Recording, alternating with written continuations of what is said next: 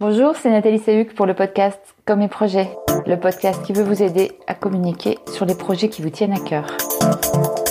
Figurez-vous que c'est le 50e euh, podcast. Je vous propose un contenu un petit peu différent.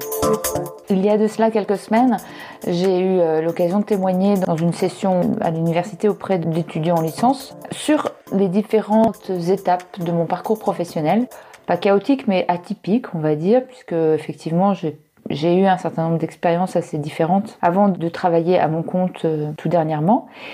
Le professeur de la session euh, m'avait demandé euh, de venir témoigner et de, partager cette expérience avec ses étudiants dans le cadre d'une session dédiée à l'orientation. Donc je me suis retrouvée devant une petite cinquantaine d'étudiants que je n'avais jamais rencontrés pour parler de moi. voilà. Bon, bien sûr, j'allais leur parler de mon parcours. Puis après, il fallait trouver une forme de, de conclusion. La forme de conclusion que j'ai trouvée, c'était euh, de leur donner un peu euh, eh bien, les enseignements, les dix conseils de la, de la future vieille dame que je suis. Et ce sont dix conseils qui sont liés directement à la question de l'orientation, du choix du travail, du choix ou de la facilité ou de la possibilité de capter des opportunités de travail différentes. On y va. Alors le premier, soyez curieux. Euh, ouvrez toutes les portes, regardez l'intérieur des maisons et des jardins. Euh, changez d'itinéraire pour euh, renouveler votre curiosité. Essayez de faire cet effort de regarder comme au premier jour et de poser toutes les questions qui vous viennent. Pour capter tout ce qui peut vous intéresser, soyez curieux même sur des choses qui a priori ne vous intéressent pas.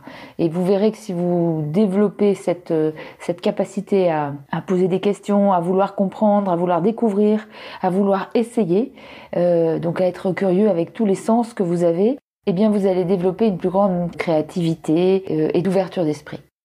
Le deuxième conseil euh, que je leur ai donné, c'est de faire.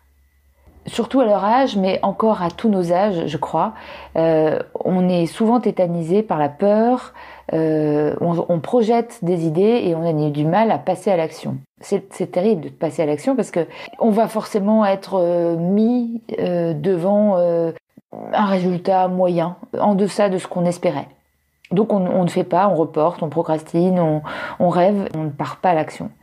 Alors qu'en fait, c'est en commençant à faire que on précise nos rêves, euh, qu'on s'améliore, euh, qu'on rectifie et qu'on a vraiment l'impression de vivre.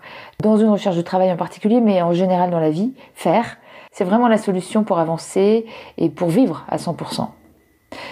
Le troisième conseil que je leur ai donné, euh, c'était trouvez-vous des chevaux. Alors qu'est-ce que ça veut dire trouvez-vous des chevaux Pour moi, un cheval, c'est un pro qui apporte, qui emporte, qui dépote. C'est les gens que vous regardez fonctionner dans les environnements professionnels et qui vous inspirent, qui vous disent que vous aimeriez bien sous cet aspect être un peu comme eux. Il faut être très très fin là-dessus et être très en alerte sur les chevaux, Trouvez-les, inspirez-vous, imitez-les, euh, sollicitez-les, euh, euh, demandez-leur des choses, c'est tout à fait possible et ça permet d'aller plus vite et de savoir plus rapidement vers où on veut aller. Alors, le quatrième conseil, je les ai fortement incités à aider la biodiversité. Aider la biodiversité, ça veut dire quoi?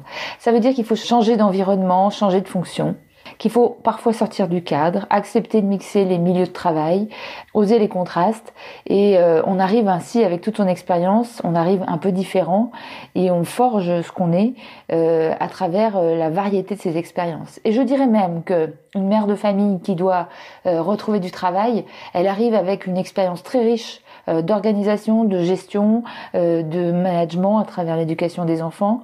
Voilà, la biodiversité, c'est au-delà naturellement de, du seul euh, environnement de travail. C'est très clairement assumer que tout ce que vous vivez, tout ce que vous expérimentez, tout ce que vous mélangez comme expérience permettra de vous rendre unique et, votre valeur sera, sera beaucoup plus forte. Un jour, je disais dans un atelier de management que le mélange des hommes et des femmes dans les équipes était un bon moyen d'assurer une dynamique de groupe et l'inter intervenante m'a dit non, en fait, c'est pas homme-femme, c'est la mixité en général, c'est la différence.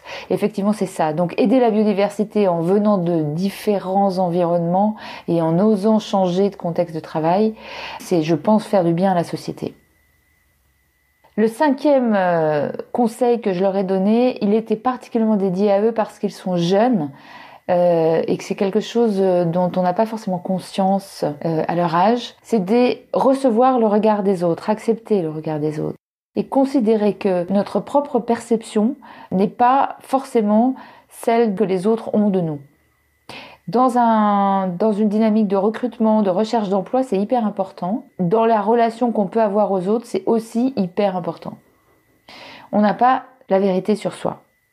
Et on n'a pas la vérité à soi seul. Donc, accepter que le regard de l'autre soit différent de ce que vous pensez, c'est un très bon moyen d'être euh, en coproduction et je pense que c'est un effort qu'on doit faire euh, toute sa vie. Pour le conseil numéro 6, euh, alors là j'ai beaucoup insisté, je crois vraiment, ça c'est une lecture américaine qui m'a cité à ça, c'est de cultiver vos points forts. C'est vrai qu'on passe notre vie, et on passe notre vie scolaire en particulier, à améliorer nos points faibles. Euh, les gens sont très contents sur les points forts et on insiste en disant, bah, faut vraiment vous améliorer, vous avez que 11 euh, dans cette matière, il faut vraiment euh, faire un effort, partout ailleurs vous avez 16, c'est pas possible. Alors que la vie, c'est pas ça. La vie, c'est au contraire de connaître ses points forts et de miser dessus. Ça ne veut pas dire qu'il faut, euh, à l'inverse, ne pas s'intéresser aux points faibles, mais euh, je pense qu'en écoutant réellement quels sont ses points forts, on gagne du temps, notamment en matière d'orientation, en matière de choix de carrière, de choix de poste, de choix de type d'activité. Il faut absolument que vos points forts soient mis en avant. S'agissant des points faibles, je dirais que c'est bien aussi d'être en capacité de, les connaître pour savoir les gérer. Mais euh, c'est pas sur vos points faibles que vous allez réussir ou non votre vie. Conseil numéro 7. Fiez-vous aux autres. Alors ça, c'est ma philosophie de vie. Je pense qu'on est tous bâtis pour se méfier de ce qu'on ne connaît pas. On est méfiant, on est prudent et donc on est fermé à ce qu'on ne connaît pas. À partir du moment où on casse cette dynamique et qu'on rentre dans une logique euh, de faire confiance, d'être gentil, d'être ouvert, de donner, euh, il se passe des choses très différentes dans notre vie. Et en fait, euh, j'avais fait référence un site qui s'appelle Merci Alfred, qui euh, avait démontré dans un petit, un petit texte vraiment très sympa euh, qu'effectivement ça s'expliquait scientifiquement. Hein, et que en fait l'environnement euh, était soit antisocial avec la logique de compétition qui entraînait la défiance et donc euh, on rentrait dans un cycle un peu éternel autour de, de la défiance les uns envers les autres ou bien on développait l'esprit de coopération et on amenait la confiance. On rentrait dans un cycle vertueux qui euh, amenait à la co-construction. Moi, j'ai choisi de me fier aux autres. Alors, je me suis plantée déjà, mais ça ne me touche pas tant que ça parce que la plupart du temps, j'ai raison de me fier aux autres. Je me souviens beaucoup plus de toutes les fois où euh, j'ai eu bien raison de me fier aux autres parce que je leur suis euh, reconnaissante et les quelques fois où ça n'a pas fonctionné. En tout cas, j'ai j'ai gardé mon énergie de méfiance euh, à autre chose et, je me serais privée de beaucoup de choses en n'étant pas ouverte et, sans me fier aux autres. Le huitième euh, conseil était un peu subtil. j'ai beaucoup insisté là-dessus aussi parce que je trouve qu'en matière de recrutement, c'est particulièrement important. On est élevé dans des sociétés où on souhaite être modeste, discret, et on aspire à être reconnu comme ayant beaucoup de valeur, sans que nous ayons à le montrer. Donc on est dans une espèce de, de, système focus euh, permanent où il faut pas dire le bien qu'on pense de soi parce que ça serait mal vu, orgueilleux, mal déplacé. Mais à l'inverse, on, crève de la reconnaissance que l'on attend euh, de tout le monde autour de soi dans toutes les circonstances. Mon huitième conseil, c'était de renoncer à la modestie et de lui préférer l'humilité. C'est un peu subtil, mais je trouve que Derrière la notion de modestie, euh, il y a une espèce d'autoflagellation euh, malsaine, l'humilité étant simplement de reconnaître et d'être face à la réalité avec simplicité. En clair, il faut apprendre à dire merci lorsqu'on vous fait un compliment sans dire que vous ne le méritez pas, sans non plus en rajouter. Il faut euh, considérer que on peut avoir parfois de la chance, mais on peut aussi arriver à faire un certain nombre de choses du fait de nos talents ou de nos compétences ou du travail que l'on a mené. Et c'est ainsi, et il faut faire cet effort de ne pas affaiblir euh, le mérite ou de ne pas le surjouer. Et je pense que cette approche qui est pas très forte dans notre société, ça nous aide pas forcément quand on est face à un recruteur, où du coup on a du mal à tout d'un coup se vendre, se vanter, ou dire simplement les qualités qu'on a. Donc il faut dépasser cette modestie, et en fait, je disais à la fin, euh, finalement, la modestie épanouie, je ne suis pas sûre que ça existe. voyez, derrière la notion d'humilité, on sent qu'il y a une forme de sérénité, euh, d'aboutissement, mais la modestie épanouie, je j'y crois pas. Donc je trouve que cette subtilité est beaucoup plus importante que ça n'en a l'air comme ça au départ.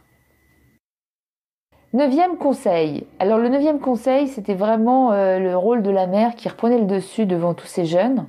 Je leur ai dit de prendre soin d'eux.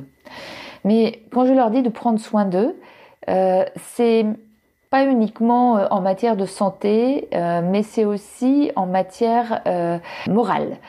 L'estime de soi, c'est quelque chose qui est fragile et là aussi, on n'est pas toujours bien armé pour pour avancer dans la vie et on a souvent une estime de soi un peu difficile. Et donc, c'est quand même un point qui, à mon sens, est vraiment important pour être bien dans ses baskets et trouver bien sa place. La fameuse Clotilde Dussoulier, que j'aime toujours autant écouter, euh, indique en matière d'amour de, de soi ou d'estime de soi qu'il y a trois dynamiques. Je vous les livre telles que je les ai comprises. Il y avait la question de la bienveillance, donc de se parler comme si on était sa meilleure amie. Il y a aussi la notion de sincérité, et donc c'est l'effort d'humilité et l'effort de, sobriété euh, pour euh, se voir tel que l'on est et juger de ce que l'on a fait tel que l'on est. On n'est pas toujours parfait, il faut le reconnaître, on n'est pas toujours non plus euh, à ce point catastrophique, il faut savoir aussi dire quand on est bon.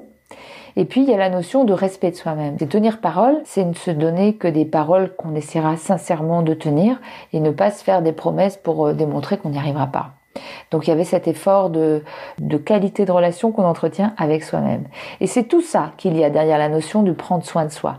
Bien sûr, on doit faire du sport, bien sûr, on doit écouter son corps. Je sais encore pas tout à fait le faire, moi. Mais en clair, je leur ai dit, vous commencez votre vie professionnelle, n'attendez pas d'être abîmé pour euh, vous poser la question sur l'intérêt que vous avez à prendre soin de vous, à vous respecter et à vous écouter. Et puis le dernier conseil de la future vieille dame auquel ils ont eu droit, c'était le conseil suivant, trompez-vous tous ceux qui écoutent des discours entrepreneuriaux euh, connaissent l'histoire, c'est que derrière euh, chaque réussite, il y a beaucoup d'échecs. L'échec, c'est simplement euh, une réussite qui a été interrompue à un moment. C'est-à-dire qu'il faut se tromper plusieurs fois pour apprendre et, d'une succession d'erreurs, on va aboutir à quelque chose.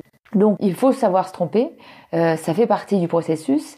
Et la raison pour laquelle c'est compliqué de se tromper, c'est parce qu'on a peur. Et donc, ce que je leur ai dit, c'est que la peur, c'est un signal qui est intéressant parce que quand vous avez peur, il y a quelque chose qui compte pour vous qui est en train de se passer. Voilà, c'était donc les 10 conseils que je leur ai donnés. Je leur avais dit que j'avais du mal à, transmettre ces conseils à mes enfants parce que j'étais leur mère et que par définition ils auraient du mal à m'écouter. Je ne sais pas si mes enfants écouteront ce podcast. En tout cas, je les embrasse. Je vous invite euh, bien sûr à vous abonner euh, sur la plateforme d'écoute de votre choix, bien sûr, sur iTunes. Euh, important de vous abonner, important de mettre un certain nombre d'étoiles. Donc je compte sur vous.